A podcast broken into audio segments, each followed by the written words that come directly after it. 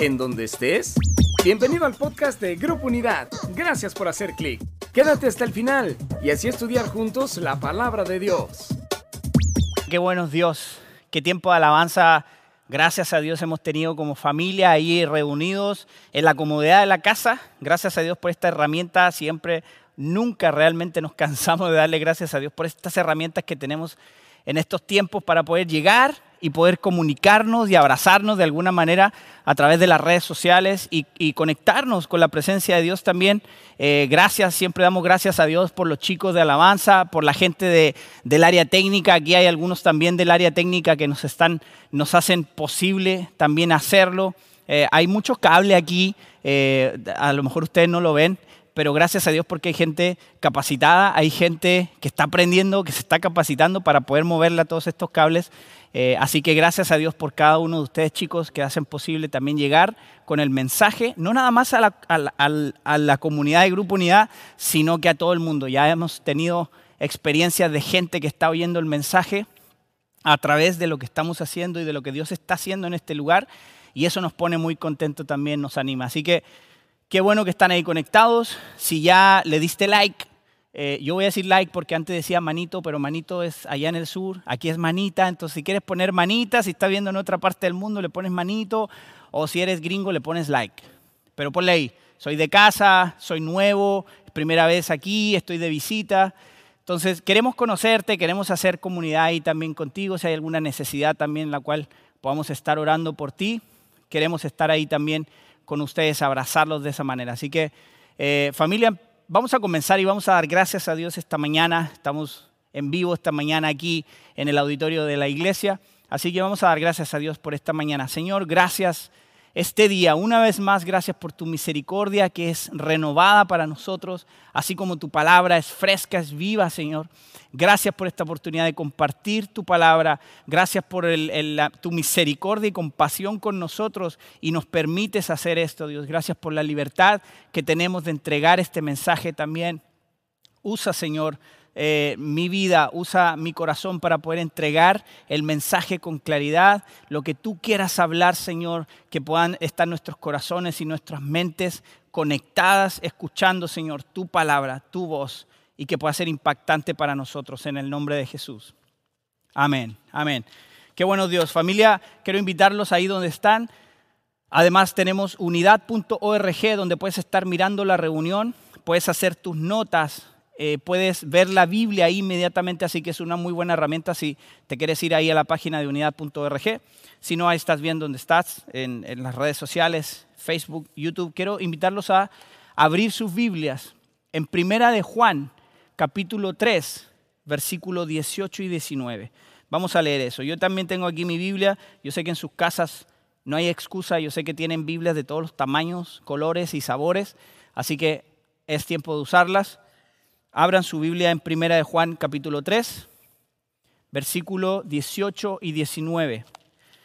La Biblia dice así, queridos hijos, que nuestro amor no quede solo en palabras, mostremos la verdad por medio de nuestras acciones. Nuestras acciones demostrarán que pertenecemos a la verdad. Entonces estaremos confiados cuando estemos delante de Dios. Qué palabra más clara de Dios. Y en, este, en, este, en estos días, la verdad, realmente Dios me ha inquietado mucho el corazón y lo he podido compartir con algunas personas en cómo realmente como hijos de Dios estamos llevando y estamos realmente viviendo el amor que Jesús tuvo. Por eso le puse a este, a este mensaje, ama como Jesús. Porque es un tiempo muy importante, es un tiempo en el cual hay mucha necesidad de muchas cosas, pero todo eso lo suple el amor. El amor que Jesús nos enseñó, el amor que Jesús nos entregó, es el amor que el mundo necesita ahora. Entonces, yo creo que este tema es vital para nosotros como hijos de Dios, como discípulos, como seguidores de Jesús, poder llevar a cabo esto. Y toda la Biblia eh, habla sobre el amor de Dios a nosotros, eh, a nuestras vidas, y sobre todo si ustedes ven los evangelios, eh, Mateo, Marco, Lucas, Juan, pueden ver la vida de Jesús, lo, que Jesús hizo aquí. Y podemos ver reflejado el amor de Dios, el amor del Padre a través de la vida de Jesús. eh, aquí y lo que Él nos enseñó, lo que Él nos mostró. La semana pasada hablábamos de los discípulos, eh, cómo iban y andaban. Jesús se tomaba todo el tiempo para poder estar con ellos, pero también estar con muchos en, en muchas otras situaciones que ahorita vamos a, abordar un poco. Pero lo importante y lo que quiero comunicar ahora es que la, mirada que Jesús deja sobre el pecador, sobre la gente que necesita conocerle, sobre la gente que necesita encontrarse con Él, es una, es una mirada de compasión y de misericordia. Dios no está mirando con, una, con unos ojos de, mm, no está mirando con unos ojos de culpar a alguien, no está mirando con unos ojos de oprimir, de humillar. Dios está mirando con una mirada de compasión y de misericordia a la gente. Y eso lo podemos ver a lo largo de la, vida, del caminar de Jesús aquí, Jesús hombre. Él, él mostró y demostró y enseñó a través de la forma en la que él vivía, a través de la forma en la que él hacía las cosas, mostró eso. La llamada y la mirada de Jesús invita a la gente siempre a una conversación, invita a una relación, invita a empezar a un nuevo inicio, a un nuevo comienzo. Eso es lo que hace la mirada de Jesús en una persona. Está invitando a un amor más grande, un amor mayor, que nadie puede comparar, que nadie puede igualar. El amor de Dios nadie puede igualar.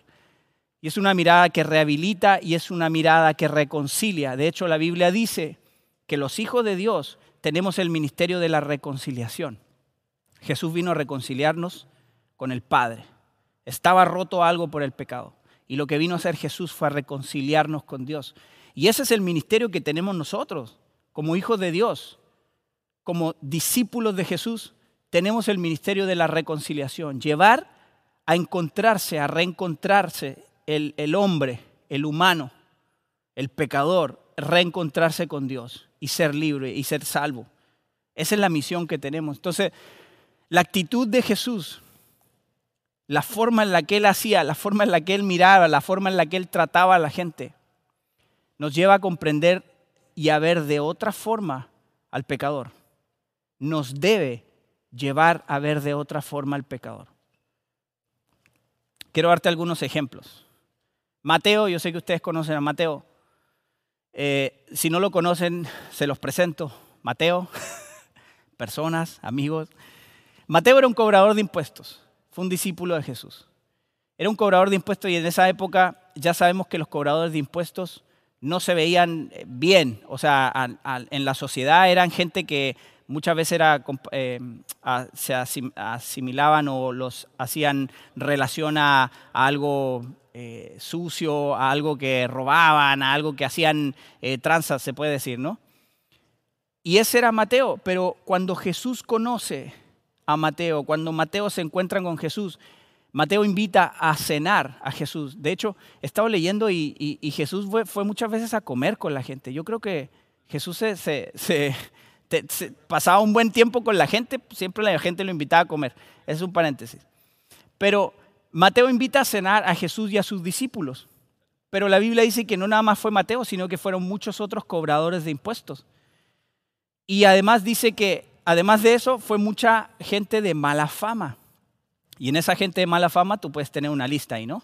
Eh, ladrones, mentirosos, eh, borrachos, prostitutas, homosexuales, o sea, mucha gente que necesitaba encontrarse con él. Esta era, la, esta era la gente con la cual se rodeaba Mateo. Entonces, toda esta gente fue a cenar y fue a comer con Jesús y sus discípulos. Y ahí también siempre estaban los fariseos. Los fariseos era gente que conocía la ley y ellos, su, su, su mente y su enfoque siempre era la ley. Y si no hacías, hacías algo que estaba fuera de la ley, estabas, eras lo peor. Y, los fariseos estaban viendo esto de Jesús. Entonces fueron a decirle, oye Jesús, ¿cómo puedes estar con esta gente? Como si tú eres maestro, si tú eres eh, Mesías, si tú eres este, lo otro, no puedes estar, si tú eres profeta, no puedes estar con ellos. Y Jesús les contesta en Mateo 9, versículo 12, dice, cuando Jesús los oyó, les dijo, la gente sana no necesita médico, los enfermos sí. Yo creo que con eso hubiera bastado, ¿no? pero todavía Jesús les dice, ahora vayan y aprendan el significado de la siguiente escritura. Les dio una tarea. Les dijo, vayan y, reflexionen en esto que les voy a decir. Quiero que tengan compasión, no que ofrezcan sacrificios. Y muchas veces nos dedicamos a eso. Nos dedicamos a los sacrificios, pero nos olvidamos de la compasión. Nos olvidamos del amor. Entonces Jesús, cuando ve esta actitud en los fariseos, les da la tarea de decir, a ver, piensen en esto, reflexionen en esto. Yo no, yo no quiero sacrificio, lo que quiero es que tengas compasión. Eso es lo que Jesús vino a, enseñar, a enseñarnos. Y dice, pues no he venido a llamar a los que se creen justos, sino a los que saben que son pecadores. Entonces Jesús nos enseña que el juicio no viene de afuera. Nosotros, nuestra vista, a través de nuestra vista nosotros llevamos juicio, pero eso también viene desde el interior de nosotros. Eso viene desde adentro, de lo que pensamos, de lo que sentimos, de lo que leemos, de lo que vemos, etc. El juicio viene desde ahí. Les voy a poner otro ejemplo. En Lucas capítulo 7, versículos 36 en adelante, dice que Jesús se fue a comer ahora con un fariseo llamado Simón. Simón, así se llama el fariseo. Entonces, eh, se, fueron, se, fueron, a comer a la casa de, de Simón y de pronto dice que llegó una mujer ahí donde estaban comiendo. Y la mujer venía quebrantada y se, se postró a los pies de Jesús.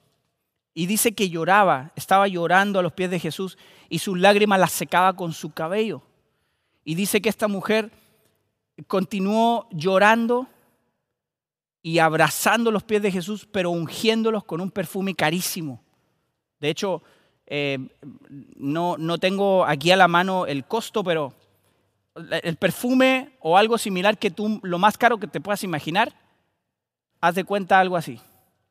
Entonces para los fariseos fue como, como este fariseo dice, oye, el desperdicio de eso, ¿no? Y, Simón pensó y dice, oye, si, si, si, Jesús es profeta y sabe, él debería saber qué clase de mujer es, es esta.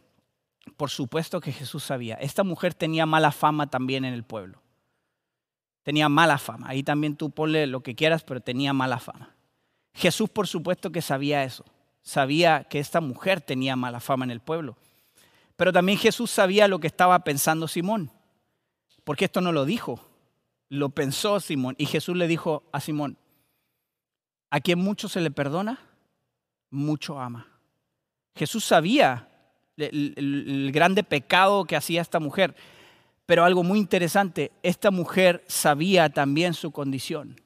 Y si, y si vamos al versículo que les mencioné anterior, dice, pues no he venido a llamar a los que se creen justos, sino a los que saben que son pecadores.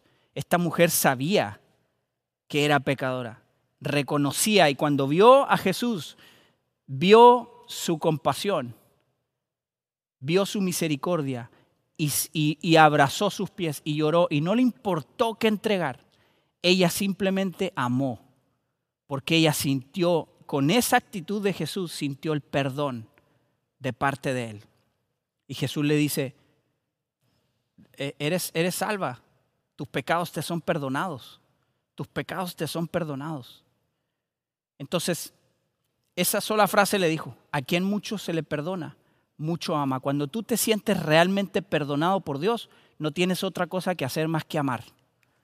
Entregas, sabes, ¿por qué? Porque reconoces, Señor, yo reconozco que soy pecador. Yo reconozco que he hecho esto, que he hecho lo otro. Y vamos con ese corazón ante Dios. Y Dios, a través de su Hijo Jesucristo, vino y nos rescató de eso. Nos libró de esa culpa nos libró y nos dio salvación. Cuando reconocemos eso, entonces lo que hay en nuestro corazón es agradecimiento y, brota en ti el amar, el amor de Dios. El mismo amor que hubo en Jesús, ahora está en nosotros. Eso es muy importante. Pero muchas veces como humanos nos cerramos en nuestra forma de vivir, nos, eh, enclaustramos en nuestras mentes, en nuestras formas de pensar, incluso a veces cerramos nuestra forma de pensar en Dios tratamos de meter a Dios en un cuadrado. Yo soy muy cuadrado para muchas cosas. Pero a veces como humanos lo que tenemos que lo, lo, que tendemos a hacer es meter a Dios en un cuadrado. Pero pero la Biblia dice, 2 de Corintios, Pablo, les voy a leer esto, apúntala, 2 de Corintios 5, versículo 16 y 17, dice, así que hemos dejado de evaluar a otros desde el punto de vista humano.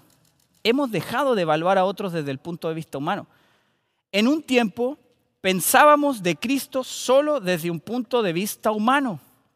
O sea, el mismo Pablo está reconociendo que nosotros como humanos tendemos a, pensar y a meter a todos, incluyendo a Dios, que es un Dios infinito. Y eso es algo que nuestra mente no lo puede comprender. Muchas veces tratamos de llevar a razonar todas las cosas.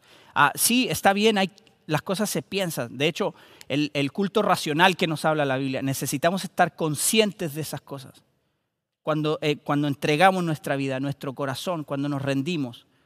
Pero muchas veces tratamos de que todo Dios lo metemos en un cuadrado. Y aquí dice, aquí dice Pablo, en un, en un tiempo pensábamos de Cristo solo desde un punto de vista humano. Y luego dice, ¿qué tan diferente lo conocemos ahora? Cuando se encuentra con Jesús y viene la transformación en su corazón, en su vida, se da cuenta Pablo y dice, wow, Dios me abriste los ojos.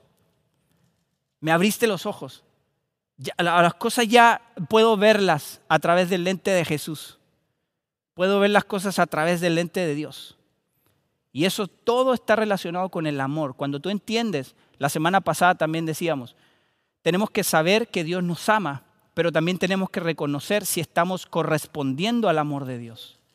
Cuando correspondemos es porque entonces sabemos quiénes somos en Dios, sabemos cuánto Dios nos ama, entonces podemos corresponder a eso. Dice, esto significa que todo el que pertenece a Cristo se ha convertido en una persona nueva. Dios hace todas las cosas nuevas. Y ese corazón que tú estás batallando necesita encontrarse con Jesús para renovar, para dejar de ver a Dios de una manera humana como lo hacía aquí. Entonces cuando decides amar, cuando decides amar, no, no, amas, no amas por algo, por alguna, eh, no buscas nada a cambio no buscas absolutamente nada a cambio cuando decides amar. No amamos porque nos aman. Ese es el ejemplo de Jesús. El ejemplo de Dios a través de Jesucristo. Él nos amó primero, por nada. Podemos entender de esa manera que Dios nos amó no por algo, eh, por no por nosotros, pues. Es misericordia de parte de Dios. Él nos amó primero. Él no nos amó porque nosotros le amamos. Ah, pues si no me aman aquellos, yo no le voy a entrar. No, Dios nos ama. Dios nos amó primero. Dios nos buscó primero. Él no estaba buscando a cambio. Y ese es el amor que debe haber en nosotros. Y tal vez dices, es que ya he intentado muchas veces, o he tenido muchas eh, rupturas sentimentales, o he tenido eh, problemas con mi familia, ya estoy cansado, la verdad ya voy a dejar de amar tanto. Voy a, porque la verdad no siento que soy correspondido en ese amor. Bueno, Déjame darte el ejemplo de Jesús. Si Jesús hubiera pensado que no era correspondido, Jesús no hubiera hecho lo que hizo. Si Jesús se hubiera basado en, que era correspondido o no, Jesús no hubiera hecho lo que hizo. Dios no hubiera entregado a su Hijo unigénito por ti, por, esperar algo. Dios lo hizo por amor. Y ese amor que está en el Padre, ese amor que estaba en Jesucristo, es el mismo amor que habita en ti y en mí. Ese es el amor que abunda en un hijo, en un seguidor de Jesús. Entonces, si tú estás cansado de amar o te estás dando por vencido en amar, yo déjame decirte, no dejes de amar. Sigue amando porque en algún momento va a pasar algo. Dios va a hacer algo a través de ese amor que tú estás dando, desinteresadamente, sin esperar nada a cambio. Tú sigue amando. Hay una palabra que dice, que, me, recuerda mucho esto. No dejes de hacer el bien porque a su tiempo segarás. No dejes de hacer el bien. No dejes de amar. Es una palabra que a mí me sirvió mucho en una temporada muy mala de mi vida. Ese versículo me sostuvo. No dejes de hacer el bien. No dejes de amar. Porque ese amor va a traer una recompensa impresionante. Así que ánimo. Sigue amando, sigue buscando. Y cuando amas, entonces te pareces más a Cristo.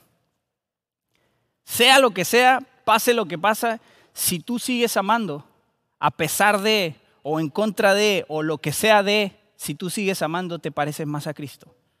Eso es impresionante también.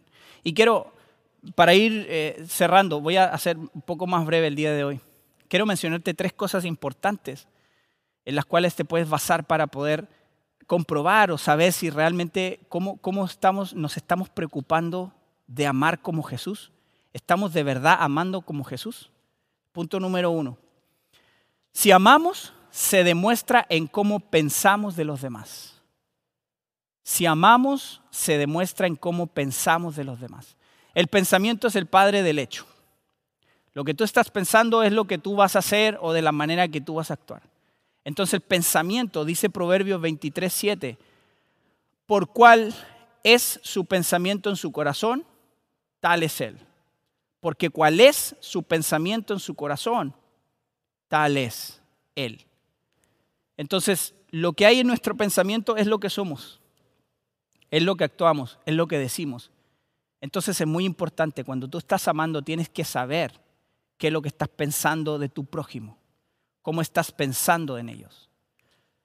Punto dos, si amamos se demuestra en cómo le hablamos a ellos y en cómo hablamos acerca de ellos. Si estamos amando es muy importante cómo le estamos hablando a los demás, a mi prójimo. Es muy importante cómo estoy hablando yo de mi prójimo. Dice la Biblia también en Proverbios 18, 21, la lengua puede traer vida o puede traer muerte. Nosotros podemos animar o desanimar con nuestras palabras. Lo que estamos hablando, lo que estamos declarando. Tan sencillo en, la vida espiritual es que tú puedes llevar a condenación a una persona por algo que dices. Tú puedes llevar a acabar con la vida de alguien, con la vida espiritual de una persona con algo que dices. Pero al contrario, con algo que dices a él, a ella, o por algo que dices de él o de ella, tú puedes llevarlo a conocer a Dios, a conocer la verdad, a la vida eterna. Por eso dice aquí, la lengua puede traer vida o muerte. Y las consecuencias las vas a, las vas a, las vas a ver y las vas a sufrir también. Cuando tienes una boca, una lengua muy, muy, muy suelta, ¿no? Cuando traes eh, muchas ganas de repente de hablar de este, de lo otro, de, de estos, de los otros, eso trae consecuencias. Y no nada más para la persona, para eh, con, con las cuales o de las cuales estás hablando, sino que para tu propia persona. Tú destruyes también tu vida, tú destruyes tu corazón. Entonces, que nuestras palabras declaren que estamos amando, que estamos demostrando amor, que estamos amando, empezando por nosotros mismos, que nos estamos amando. ¿Qué estamos declarando con nuestra boca? ¿Nos estamos animando unos a otros o nos estamos desanimando? ¿Estamos generando vida en otros o estamos generando perdición para otros. Y el punto número tres, si amamos, se demuestra en lo que hacemos por ellos. Puedes pensar, puedes hablar, pero el conjunto o el final de eso es hacer por ellos. Cuando sirves, amas, en pocas palabras. Lo podemos eh, eh, resumir, cuando sirves, estás amando. Eso, el, mejor ejemplo fue Jesús. En Marcos 10:45 dice, pues ni aún el Hijo del Hombre vino para que le sirvan, sino para servir a otros y para dar su vida en rescate por muchos. O sea, no nada más vino a servir, vino a entregarse completo. No nada más sirvió, vino a entregarse por completo. ¿Cuántas veces puedes decir que te has entregado completamente por alguien? Y no estoy hablando eh, del amor de pareja, nada más me entrego. O sea, está bien, pero ¿cuántas veces has entregado para que una persona pueda eh, tener alimento? Para que una persona pueda lograr algo en la vida, un anhelo, un deseo, una necesidad. ¿Cuántas veces te has entregado por esas cosas? Eso es lo que Jesús hizo. Jesús vio la necesidad y la suplió, la sirvió. Dijo, yo no vengo a que me sirvan, yo vengo a servir. Tú amas insisto, Jesús no dio su vida por algo a cambio. Jesús dio su vida porque nos ama. Ese amor es el que tiene que abundar en nosotros. Y en este tiempo en el cual podemos ver tantas eh, discusiones en diferentes temas, porque ahorita abres el Internet y te encuentras con 20.000 temas distintos y todo el mundo discutiendo y todo el mundo tiene la razón y todo el mundo peleando y todo el mundo queriendo llevar esto y lo otro y nosotros tenemos la razón, etcétera, ¿no? Pero nosotros, ¿cuál es la manera en la cual los hijos de Dios, la iglesia, el cuerpo de Cristo, de qué manera está llevando amor a todos esos lugares? No significa que no tengas una voz, al contrario, tú tienes la verdad. Tienes la verdad de la palabra, definitivamente, pero ¿cómo estás usando esa palabra?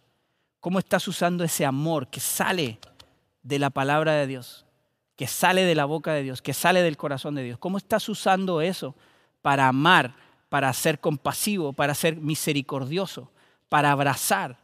La palabra de Dios es poderosa para transformar los corazones. Y muchas veces nosotros queremos atribuirnos eso, en la forma en la que hacemos las cosas, en la forma en la que decimos las cosas. Nosotros con nuestras palabras queremos transformar. Nuestros hechos, lo que hacemos que viene de nuestro corazón, es reflejo de lo que nosotros nos estamos alimentando de Dios. Lo que Dios está haciendo en nuestra vida se va a reflejar en nuestra forma de, ser. ¿Por qué, por qué Jesús, por qué a Jesús lo seguían los, los pecadores? A Jesús lo seguían. Había algo que atraía a los pecadores a Jesús. Y era este amor, esta compasión. Y necesitamos estar de esa manera conectados con el Padre. Dice en Apocalipsis 2, yo sé que tú como iglesia haces muchas cosas. Ya puedes reconocer a los que son mentirosos, puedes reconocer a los charlatanes, puedes hacer esto, puedes hacer lo otro, pero hay una cosa que tengo contra ti. Me has dejado de amar como antes. Y por lo tanto has dejado de amar a tu prójimo como al principio. No tenemos que dejar el amor. No tenemos que dejar de buscar ese amor que tuvimos por Dios cuando decidimos entregar nuestro corazón a Él. No debemos dejar ese amor. Y Dios va a, alimentar ese amor y va a hacer que nuestro amor crezca y cada vez podamos ser más como Él en eso, en amar, en amar, en entregar amor. Y quiero eh, comentarte lo último, una experiencia que fue, fue real. Un par de pastores, dos pastores estaban conversando una vez y uno le dice al otro, oye, eh, tú tienes amigos eh, proxenetas, ¿Tienes amigos eh, prostitutas, prostitutos? Y el otro pastor le responde, no, no, creo que no. Y luego le, vuelve a preguntar el pastor, oye, ¿tienes amigos eh, alcohólicos o drogadictos? Y el otro pastor responde, no, yo, yo creo que no, no tengo amigos de esos. Y ya estaba el, pastor que, que, estaba respondiendo, estaba así como, oye, ya estaba empezando a, como a desesperarse, ¿no? Y luego otra vez le pregunta al otro pastor, oye, ¿y no tienes amigos homosexuales o, transexuales o, cualquier otra cosa de ese tipo? No, dice, tampoco. Oye, pero, pero espérame, ¿qué, tratas de hacer? Pues, ¿estás tratando de, sacarme alguna cosa o con quién ando metido o qué, no? Pero dice que el pastor que, le hizo estas preguntas, su, su, su cara fue como, como que se sintió mal, dice y le, dice a este otro pastor, ese es el problema, dice, yo tampoco tengo amigos de esos. El problema es que no nos estamos rodeando de la gente que Jesús se rodeó. El problema es que estamos arrancando de la gente que necesita encontrar ese amor. Y está, a mí me pegó mucho también ese testimonio, porque es cierto. Muchas veces Dios te, Dios te ha puesto en lugares estratégicos. Estás en maquilas, estás en, tiendas de abarrotes, estás en, talleres mecánicos, estás a lo mejor trabajando en la revolución, estás en una oficina, estás en el gobierno, estás en un montón de lugares. Yo sé, iglesia, que estamos distribuidos por todos lados. Y Dios te puso ahí con algo, con un propósito. La semana pasada decíamos que sonaba un poco como película de, superhéroes, pero Dios a través de nosotros quiere traer paz, quiere traer salvación, quiere traer amor, quiere traer reconciliación del hombre con el Padre. Entonces, no te sorprendas si de repente te buscan los alcohólicos. No te sorprenda que de repente te busquen los drogadictos. No te sorprenda que de repente te busquen los homosexuales. No te sorprenda que te busquen los ladrones, los tranzas, los llámale como quieras. No te sorprenda que te busquen ellos, porque ellos eran los que buscaban a Jesús. Esos eran los que Jesús, con los que Jesús iba a comer, iba a cenar. Jesús convivía con esa gente y Jesús nunca negoció lo que el Padre, lo que era. Nunca negoció lo que el Padre había puesto en su vida. Nunca negoció eso. Ahora, la Biblia dice, vayan y sean luz, sean sal. No dijo Dios, eh, vayan eh, a hacer luz y pues ojalá que no se les apague la vela, ¿no? O, la luz y no se les corte la luz. No, dijo, vayan y sean luz. Eso fue lo que hizo Jesús. Si no, Jesús le hubiera hecho el quite a toda esa gente. No, espérame, es prostituta. O, o ¿sabes qué? Hacia un lado porque no me toquen. Eso, fue, eso no es lo que hizo Jesús. Al contrario, la gente que se, la gente que solamente se preocupa de la ley, como los fariseos, y se preocupa de la ley solamente para señalar a otro. Es más, la Biblia en 2 Corintios también dice, muchas veces nosotros, la iglesia, juzgamos a los de afuera. Esa no es nuestra tarea. El juicio, el, juicio, el juicio está en manos de Dios, pero nuestra tarea como iglesia es amar al mundo, es amar a la gente que necesita. Nuestra tarea con la gente de afuera no es juzgar. Nuestra tarea es, amar. Así como esa mujer vino a los pies de Jesús y reconoció en, Él compasión, ese, esa vida regenerada, rehecha, a través de amor, a través de compasión, a través de misericordia. Eso es lo que la gente tiene que ver en nosotros. Eso es lo que la gente que necesita conocer se le antoje. Oye, ahí viene fulanito, hay que, hay que invitarlo a comer. Oye, vente, vamos a, no sé. No, no nos escapemos de esas situaciones porque Dios nos está poniendo ahí para llevar luz para llevar sal. Déjame leerte otra vez primera de Juan 3, 18. Queridos hijos, que nuestro amor no quede solo en palabras. Mostremos la verdad por medio de nuestras acciones. La verdad es Dios. La verdad es Jesucristo. La verdad está aquí. Está al alcance de un, de un teléfono. Está al alcance de un reloj. Está al alcance de tu mente, de tu corazón. Así está la verdad. Vamos a orar. Señor Jesús, gracias por este tiempo de poder entregar eh, tu palabra y de poder escuchar tu corazón, Dios. Señor, permite que nuestros corazones y nuestras mentes estén conectados de tal manera, Dios, que a la gente del mundo se le antoje venir con nosotros. Que nos busquen, ¿para qué? Para encontrar esa agua que sacia la sed, Señor. Ese amor, esa misericordia, esa bondad, ese abrazo que viene de ti, que perdona y dice, tus pecados te son perdonados. Vete, tu fe te ha salvado. Que podamos ser esos agentes, Señor, de misericordia y de bondad. Que podamos demostrar tu amor con todas las cosas que hagamos, Dios. Tú nos te entregaste por amor a nosotros sin nada a cambio. Nosotros necesitamos ese amor todos los días, Dios. Bendice nuestro corazón, fortalécenos, esfuérzanos, Señor. Danos valentía para hacer las cosas y caminar en lo que tú quieres que caminemos, Señor. Gracias en el nombre de Jesús. Amén. Si tú estás ahí y es primera vez que estás conectado o, no, no has hecho una decisión por Jesús, por este Dios que está trabajando y transformando nuestra vida, por este Dios que quiere transformar este mundo a través de su amor. te, quiero invitar a que hagas esta oración. Breve, pero acompáñame a hacer esta oración. Señor Jesús, gracias por tu amor por tu misericordia, por ver mi, mi condición. Señor, el día de hoy reconozco que he pecado, que he fallado, pero también reconozco que viniste y moriste por mí. Te entregaste y hoy te reconozco como mi Señor y mi Salvador. Entra en mi vida y transforma mi corazón. Gracias en el nombre de Jesús. Amén. Si tú hiciste esta oración por primera vez, quiero felicitarte, dice la Biblia, que tu vida pasa de muerte a vida eterna. Esa vida que hablamos, que declara nuestra boca. Esa es la vida eterna que ahora tienes. Nos gustaría, si estás en redes sociales, Facebook, YouTube, donde quiera que estés, o WhatsApp, escríbenos por favor. Queremos hacer esta relación, esta invitación. No la hicimos Grupo Unidad, esta invitación la hizo Dios directamente a tu corazón. Así que, por favor, escríbenos. Queremos tener contacto contigo, queremos ayudarte a caminar en esto nuevo. Por favor, queremos ser tu familia. Aquí tienes familia en Tijuana, tienes familia eh, en el resto del mundo, donde tú quieras, tienes la familia de Dios para poder seguir creciendo y queremos hacerlo contigo. Así que, por favor, escríbanos. Familia, Dios los bendiga, que tengan un día y una semana impresionante en las manos de Dios y sigan conectados.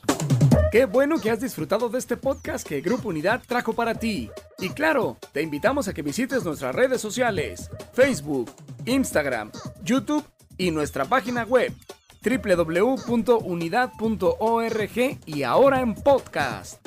En Grupo Unidad estamos transformando vidas.